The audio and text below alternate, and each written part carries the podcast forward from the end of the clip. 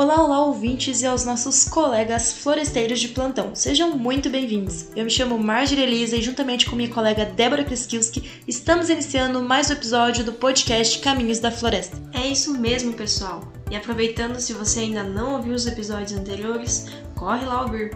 Com certeza isso irá te agregar muito conhecimento.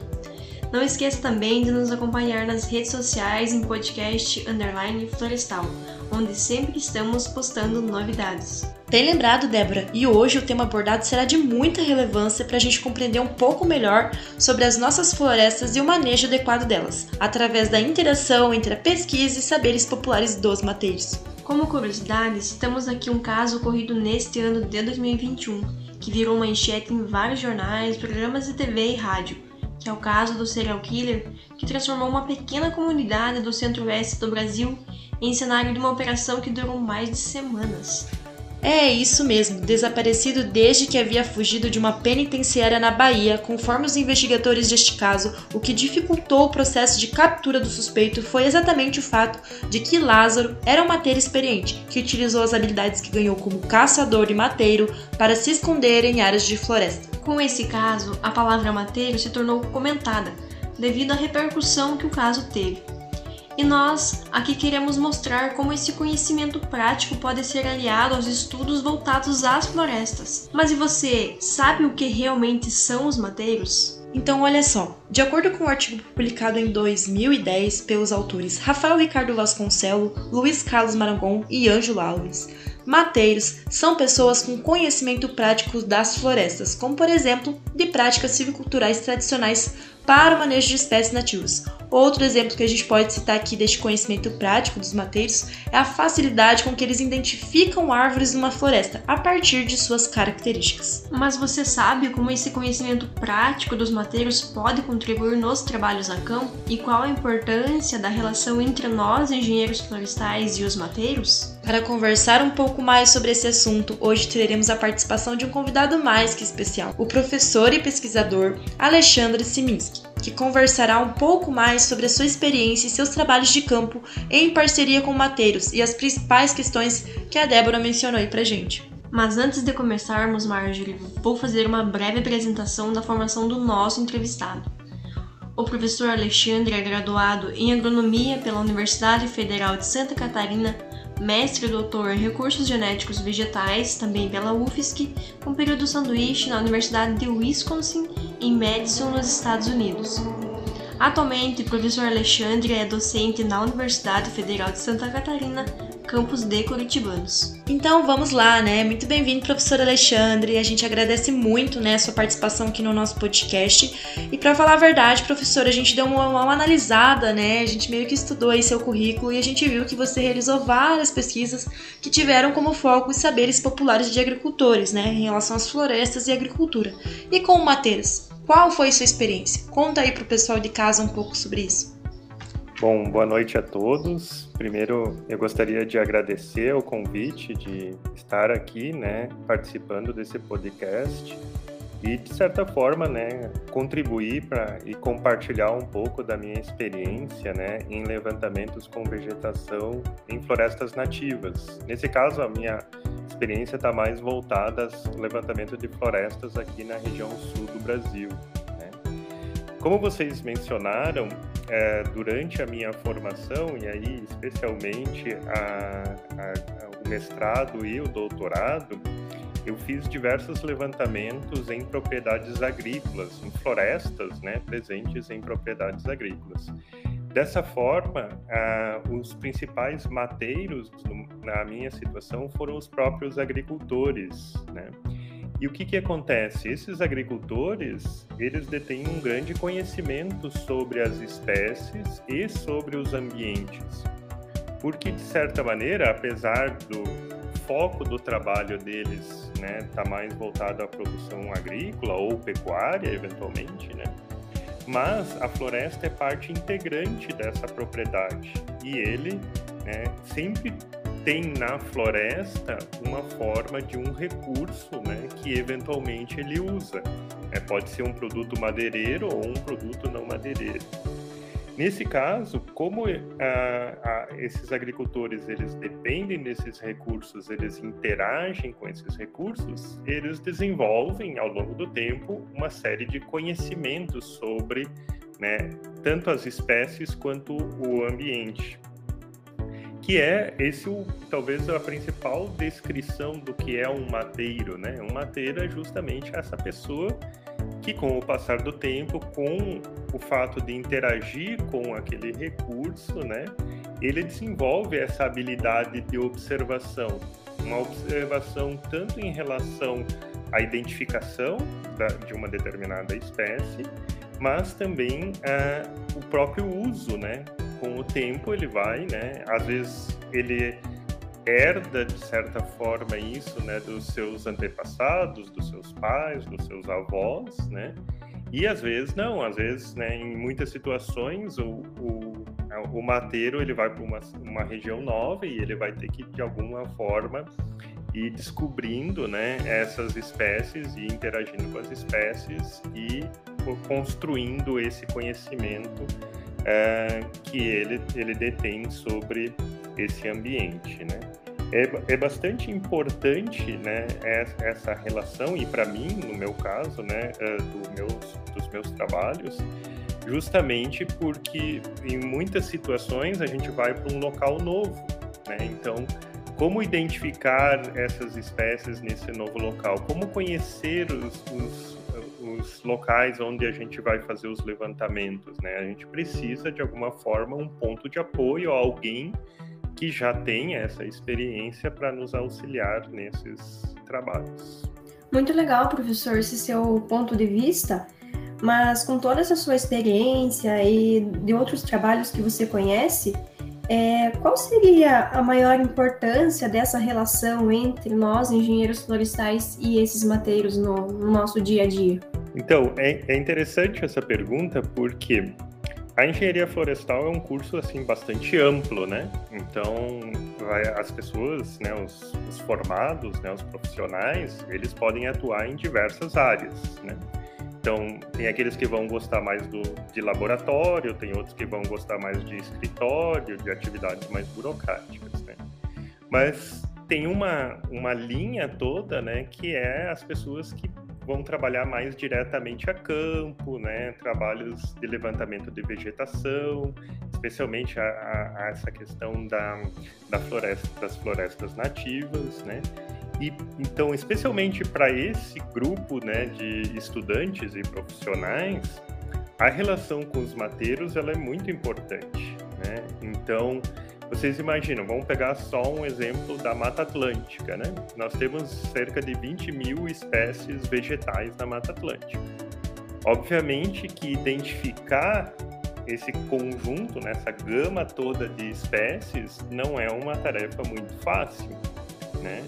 E requer bastante estudo, bastante treinamento, né? E bastante uh, uh, habilidade na identificação dessas espécies. Nesse caso, os mateiros eles são fundamentais, porque eles vão nos auxiliar justamente com a experiência que eles têm já sobre as espécies e sobre o ambiente, né? Como eu destaquei antes, às vezes a gente vai para um local novo, um local que a gente conhece muito pouco para fazer um levantamento. E aí, uh, sem dúvida nenhuma, ter uma referência, uma pessoa que conhece esse ambiente e as espécies predominantes naquela situação, naquele local, é bastante interessante. Outro ponto que é, eu gostaria talvez de ressaltar e destacar é que muitas vezes a gente pensa ou associa, né, o mateiro diretamente à questão árvore, né? Então, né, a questão madeira, mas não necessariamente e nem necessariamente a figura, né, da, a, o gênero masculino, né? Porque depende um pouco de qual é o teu foco do teu trabalho, do teu levantamento, né? Pense assim, plantas medicinais. Em muitas situações, plantas medicinais está mais associado ao gênero feminino do que o gênero masculino, né? Um exemplo típico e tradicional nesse sentido, né? É, são as parteiras, as benzedeiras. Elas conhecem muito sobre as espécies medicinais, né? E em muitas situações, né, é, por exemplo, elas vão lá na área de mato, na área de remanescente florestal dentro da propriedade, ou mesmo em um vizinho, buscar uma planta que elas vão usar ali para fazer as suas atividades. Né? Então, esse conhecimento sobre as espécies, sobre os, os ambientes, ela, ela, ela é justamente construída com a interação entre a pessoa, no caso o mateiro, ou nesse caso, como eu estava falando, das parteiras, das benzedeiras, com o recurso. Né? E é uma questão de tempo, né? E vejam como isso, então, de certa maneira, vai se conectar com os trabalhos né, dos profissionais de engenharia florestal dependendo do objetivo, né? Ah, eu estou fazendo o levantamento das espécies madeireiras. Então, normalmente, é o mateiro que conhece, às vezes trabalhou lá numa serraria, né? Então, no passado, né, trabalhou numa serraria, uh, uh, cortando madeira, processando madeira. Obviamente, ele vai ter bastante conhecimento sobre aquilo. Ah, mas o meu objetivo são produtos não madeireiros, são frutas, são plantas medicinais. Um outro exemplo bem interessante que uma vez a gente também atuou com cipós, né, plantas que as lianas, né, os cipós que eram usados para fazer artesanato. Também nesse caso, o conhecimento estava bem mais associado às mulheres. E, e, na verdade até quase uma divisão assim, porque normalmente o homem era quem ia no mato buscar o cipó mas a mulher era quem tinha a habilidade de usá-lo para fazer o artesanato. Então já era mesclado ali essa situação. E, e, nesse sentido, né, que é importante essa, essa relação entre os profissionais e as pessoas que detêm esse conhecimento, né? É, existe toda uma linha, né, dentro da ciência, né, da etno, etnobiologia que envolve tanto a etnobotânica, quando está mais associado às plantas, né? que é uma ciência ah, em todo o mundo, né, que tem crescido bastante e, reconhecido o papel de, dessas comunidades e dessas pessoas detentoras de conhecimento é, para, inclusive, a, a questão de identificação, por exemplo, de novas fármacos, novos produtos, né? E nesse, nesse sentido, né, os profissionais atuam diretamente com esse público. Né? É muito legal, né, professor, esse ponto que você ressaltou, né, dessa conexão que a gente existe com esses profissionais, mas a gente sabe que quando a gente entra na universidade, a gente passa a construir a nossa formação técnico-científica. E muitas das vezes a gente tem, um, um, querendo ou não, de forma direta ou não, né, um, comportamento ali autoritário, como se a gente fosse os donos da verdade, né, devido ali à nossa formação, devido a gente ter cursado, né, um ensino superior. Então, você poderia dar uma dica aí, né, para nós e para o pessoal que está em casa, como que esse diálogo, né, ele deveria acontecer? Como que a gente poderia estar tá conduzindo, né, esses trabalhos em campo para a gente estar tá valorizando os saberes populares dessas pessoas? Ótima, ótima pergunta e ponto, né, para nossa reflexão aqui, discussão. Acho que a, a palavra-chave, né, não só nesse caso, mas em todas as relações humanas, é a questão do respeito, né? Eu acho que esse é o, é o norte, né, da questão. E o reconhecimento que não existe um, um, conhecimento superior necessariamente, eles são diferentes, né? Eles são diferentes porque na sua essência eles foram construídos de forma diferente, né? Então, enquanto o, o, o mateiro lá ele tem um conhecimento que está associado à sua prática do, do seu dia a dia e muitas vezes, inclusive, uma questão de sobrevivência, né? A, a sobrevivência dele depende de ele conhecer aquele recurso, né? O conhecimento nosso mais formal, que vem da escola, depois né, a universidade, eventualmente a pós-graduação, ele é um conhecimento que ele tem um outro caminho de construção. Não quer dizer que uma coisa está certa e a outra está errada, não quer dizer que uma coisa é superior à outra, apenas que elas são diferentes. Né? E vejam que essa, esse, tanto esse, essa questão do respeito quanto do reconhecimento, eles são fundamentais para se estabelecer uma relação de confiança entre o pesquisador, né, o profissional, e o próprio mateiro, aquela pessoa que está auxiliando nesse processo. Né? E, e por que, que isso é importante? Porque em muitas situações a gente vai entrar na casa deles, né? O levantamento é na casa deles, né? Na propriedade deles, ou então na região onde eles habitam, moram há bastante tempo, né? Então nós normalmente estamos adentrando ao universo dele, ao mundo dele. Então é preciso que a gente entenda que em muitas situações, né? Para algumas situações é, a gente vai ter que ter cuidado, inclusive com aquilo que a gente fala, né, da forma como a gente se porta perante a eles. Né? E aí um ponto fundamental é o respeito, né? Ah, eu, eu, sempre lembro de um exemplo, né, que é a história, né, de um, uma certa superstição que existe por eh, por muitos agricultores, mateiros, né, em relação a uma planta que é, é o chamado bugreiro, né, então, existe uma, uma superstição por trás da, de quando eles encontram essa planta, né? Que se for durante o período da manhã, né, você deve dizer boa tarde, seu bugreiro. Se for no período da tarde, você deve, deve dizer bom dia, seu bugreiro. Ou seja, o inverso do que teoricamente a gente faria entre nós, né? E essa superstição está associada a uma questão né, de alergia. Algumas pessoas têm uma alergia, inclusive bastante séria, né, ao, a, a, ao pólen, principalmente ao pólen dessa planta.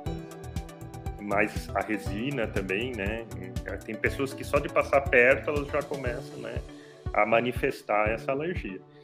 E, de certa maneira, os, os, agricultores e os mateiros, né, as pessoas que convivem uh, em locais onde tem essa espécie, muitos deles né, têm isso como um, uma, uma crença bastante importante. Né?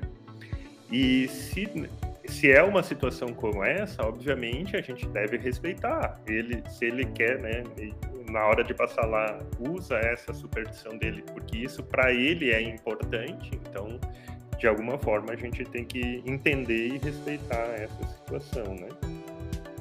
Outro, outra questão interessante, né, é como que a gente usa, então, a gente constrói o conhecimento de forma diferente, né, como eu comentei, e como então isso se reflete na forma como a gente, por exemplo, identifica as plantas, né? É, em geral, né, quem fez botânica, taxonomia, dendrologia na universidade, né? Ah, a questão das folhas é bastante importante, né? Então, lá se é folha simples, se é folha composta, pinada, paripenada, todos os termos que a gente né, usa para descrever e distinguir as espécies. Né? No entanto, principalmente os mateiros que trabalham com madeira, né, com extração de madeira, a principal referência deles é o tronco. Tronco, casca, é isso que eles usam como referência para identificação. Por quê? Porque ali é o foco dele, ali é o foco do produto que na mente dele é importante, né? Então eu lembro também que a gente às vezes ia para o levantamento, né? E montava lá a parcela, tá? Começava a medir e a identificar as espécies. E aí olhava para cima, né? Olhava para cima procurando o? As folhas que é a nossa referência para tentar identificar, né? E ele olhava assim e dizia assim: Mas por que, que tu olha para cima, né? É, porque eu quero olhar, tentar olhar as folhas da planta. Não, mas esse aqui é o cedro aqui, por exemplo, né? É o cedro, tá claro, tá claro aqui, olha o tronco aqui, é o cedro. Tu não precisa olhar para cima, né? Daí eu disse: Ah, é que eu tenho dificuldade. O senhor pode me ajudar nisso, né? Eu tenho dificuldade de olhando o tronco identificar. Para mim é tudo igual os troncos né? Daí ele disse assim: para mim as folhas que são tudo igual é tudo verde. Então vejam como agora quem está certo, eu tô certo, ele está certo, né? É, não existe essa distinção clara. O que existe é né, maneiras que a gente construiu diferente de chegar ao mesmo resultado que é uma planta de cedro, por exemplo. Né? Então entender esse processo ele é bem importante né? Reconhecer isso e respeitar isso, né? E uma dica, talvez, né, para quem está começando com isso e tal, mesmo que você saiba, né, tu sabe qual é a planta, né? Tu, deu cetro, que é uma bem fácil de identificar a campo, né? Você sabe, às vezes vale a pena você dizer assim, eu não lembro o nome dessa daqui, o senhor não pode me ajudar aqui a identificar essa espécie e tal? Por quê? Porque existe uma certa tendência, né, deles serem um pouco mais tímidos em manifestar a sua opinião, né? Ah, porque veio a pessoa da universidade aqui, né? Então ela sabe mais que eu, né?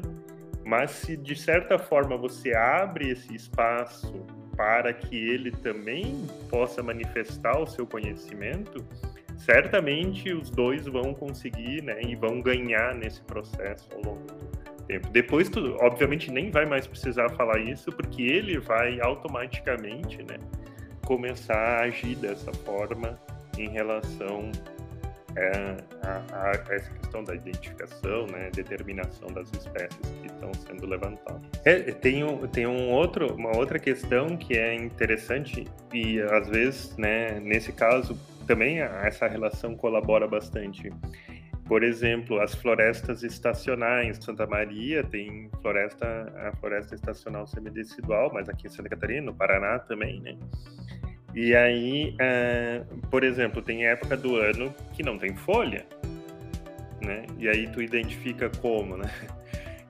É, e aí essas outras características elas são bem importantes. Claro que lá na dendrologia a gente também né, vê isso, né? Vê outras características, questão de resina, questão de, né, de presença de espinho, acúlios tal, troncos, é, mas, mas de, de, certa forma, no, no, fim, a gente acaba ficando muito preso a essa questão de tirar uma escata e tentar identificar, e a questão das flores, né?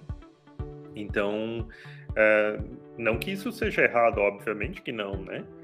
Mas essa, essa colaboração, ela, ela, sem dúvida nenhuma, ela pode é, contribuir muito com esse processo como um todo. Realmente, professor Alexandre, os mateiros, eles possuem um vasto conhecimento em relação ao campo, principalmente devido, né, a vivência deles serem diária no campo, e nós, engenheiros florestais, em um semestre fazendo dendrologia, em outro fazendo botânica, não tem como é, ter um conhecimento, como o professor mesmo Alexandre mencionou, são muitas espécies só na Mata Atlântica, imagina em, em outros biomas. Então, valorizar esse conhecimento dos mateiros é fundamental para a gente desenvolver um caminho mais integrado entre a ciência e a comunidade. Porém, todo mundo sabe que é, os habitantes locais mais velhos que detêm esse conhecimento. Então, como que a gente o professor Alexandre poderia é, fazer, né? Como que a gente poderia é, incentivar jovens para que eles continuem tendo esse interesse e para que essa ciência tradicional, né, entre aspas, ela não caia no esquecimento? Então, esse é, esse é um, um, uma questão bem importante, bem pontuada, porque, assim, é, as sociedades a sociedade humana, de uma forma geral, ela tem se afastado um pouco dos ambientes naturais, né? A gente está tá nos tornando as populações, as cidades, né, estão crescendo muito. Nós somos muito mais urbanos atualmente, isso não só no Brasil, no mundo inteiro, né? Do que as pessoas que vivem, por exemplo, nas regiões mais rurais, né? Isso tem, obviamente, algumas consequências, né? Uma das consequências é um certo afastamento das pessoas em relação justamente a esses ambientes e às próprias espécies, né? Eu não tenho dúvida, eh, assim, a maior parte de nós, por exemplo, tem ou os pais, ou os tios, ou mesmo os avós que moravam no interior, né, eram agricultores, tinham essa relação com os recursos naturais de uma forma geral.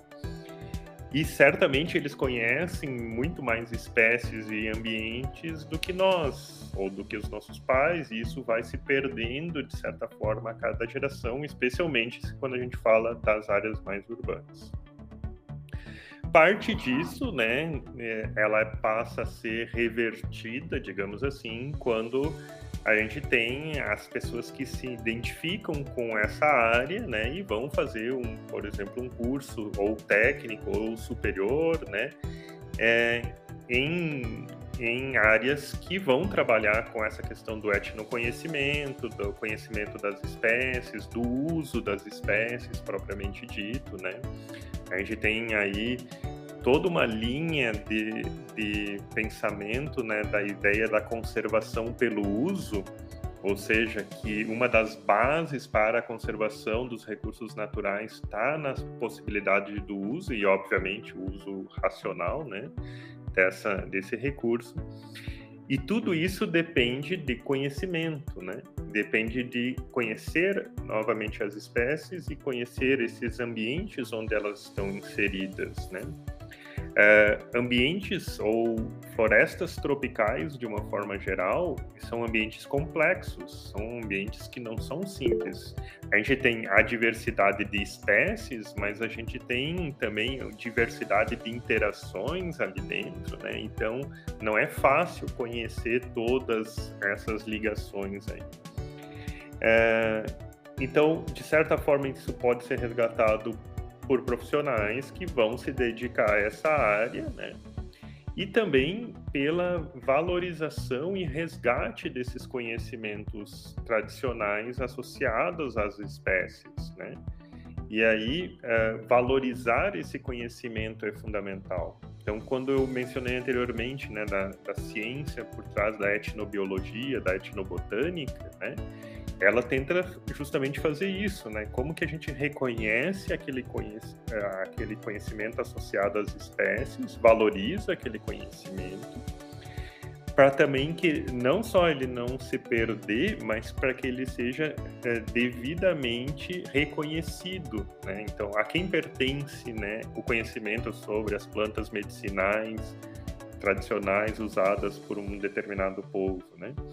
Então, isso, isso é fundamental. É conhecer, reconhecer e, de certa maneira, resgatar parte desse conhecimento que está se perdendo. Né?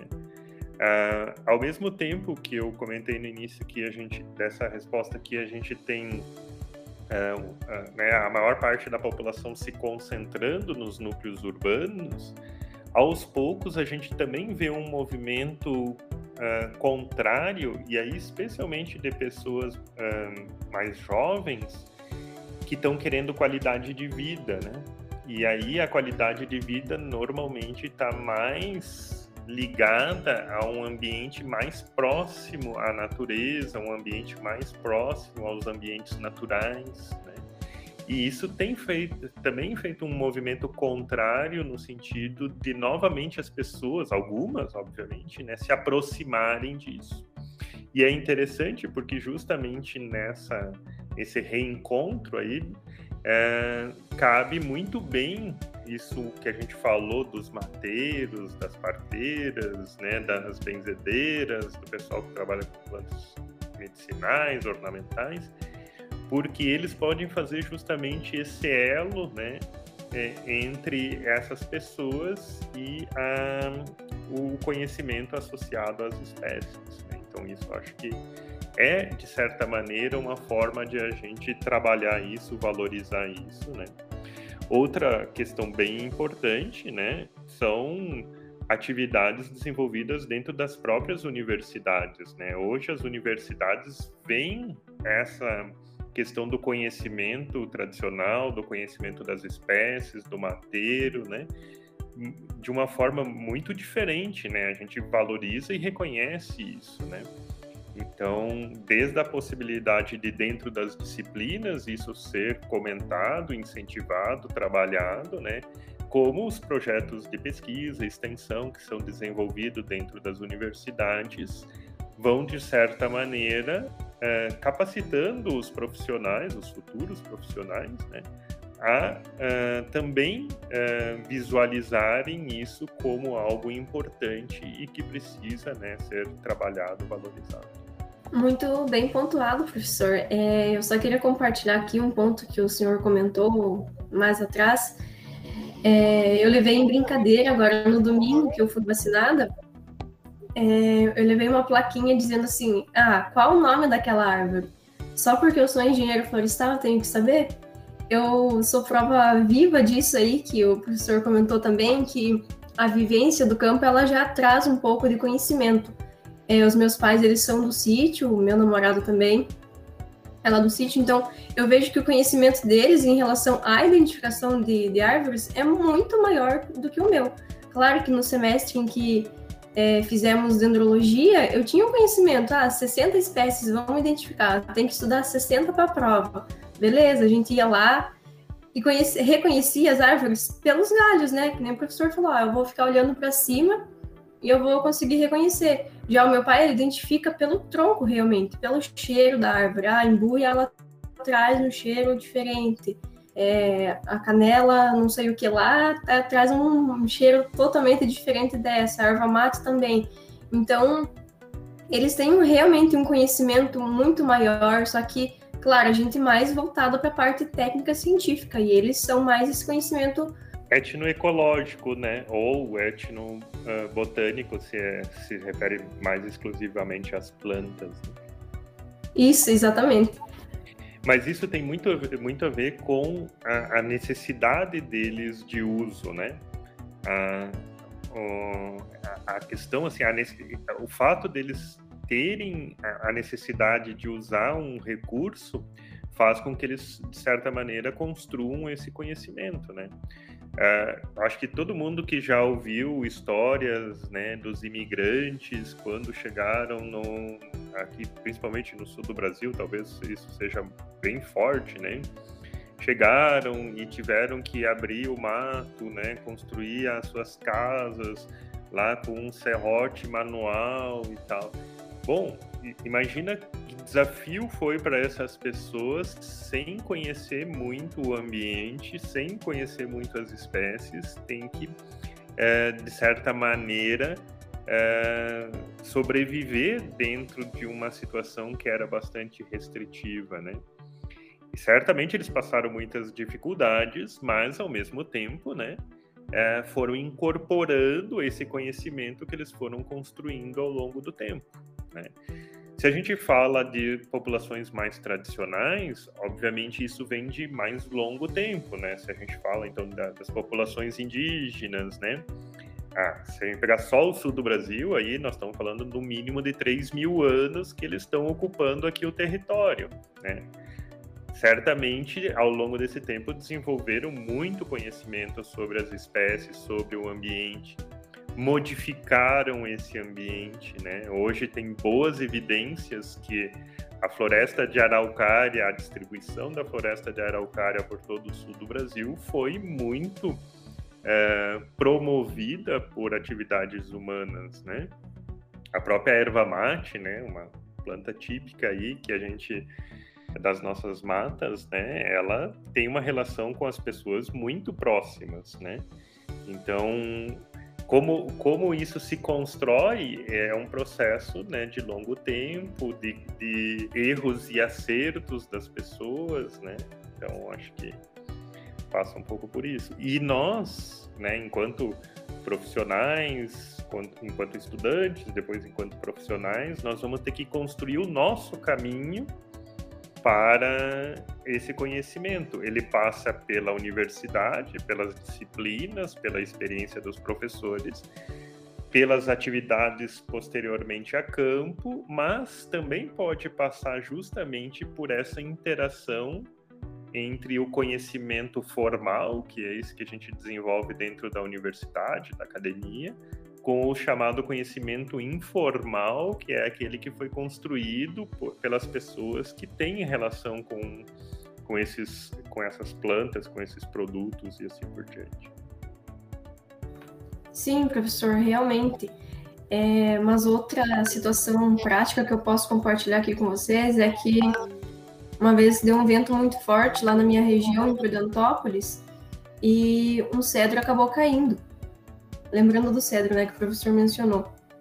É, eu falei para meu pai, ah, por que, que você não serra ele e coloca os palanquinhos para colocar a cerca elétrica lá? Ele falou assim, ah, não dá não, se eu colocar no, na terra ele já vai apodrecer. Eu falei, pô, é verdade, né?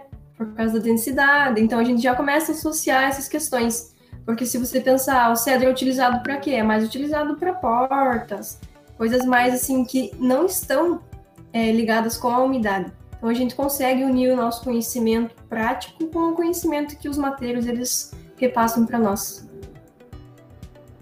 Exato, e às vezes, por exemplo, isso pode inclusive ser o, gatilho, digamos, para uma nova pesquisa que a gente ainda, é, por exemplo, nesse caso do cedro, né, do relator, a gente já tem um bom conhecimento da anatomia, da, da questão né, da durabilidade da madeira, né, essa relação aí com a umidade.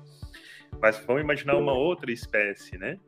É, a gente ah, não, não conhece muito essa espécie aqui e tal. Mas os agricultores dizem, né, ou os mateiros dizem que essa aqui é uma espécie muito boa para usar de palanque, né? Então, que características anatômicas dessa madeira, né, que características dessa espécie tem que permite com que ela seja usada para palanque, toda essa questão, né, da resistência e tal. É, então, ela pode, o conhecimento popular, nesse caso, também pode ser um indicativo para nós de caminhos que podem ser tomados para pesquisas que são interessantes. Né? As plantas medicinais são o caso típico disso, né? Em geral, primeiro tem-se um conhecimento associado ao uso tradicional daquela espécie, e depois é que a gente leva, digamos assim, essa, as folhas ou a casca ou o que for, para testar isso enquanto a ah, quais são os componentes que ele tem, né? Tem efeito farmacológico, não tem efeito farmacológico e assim por diante, né? Em geral, na maior parte dos casos, existe uma confirmação em relação a isso, né? Com raras exceções. Né? Só citando um caso também, né, que nem o professor comentou do bugreiro, né? O meu pai ele também trabalha no interior, então ele tem muito contato, né, com essa parte de terraplanagem e identificação de plantas. E acabou que ele acabou sofrendo, né? Chegou em casa todo um monte de alergia, a gente ficou preocupada, não sabia o que era.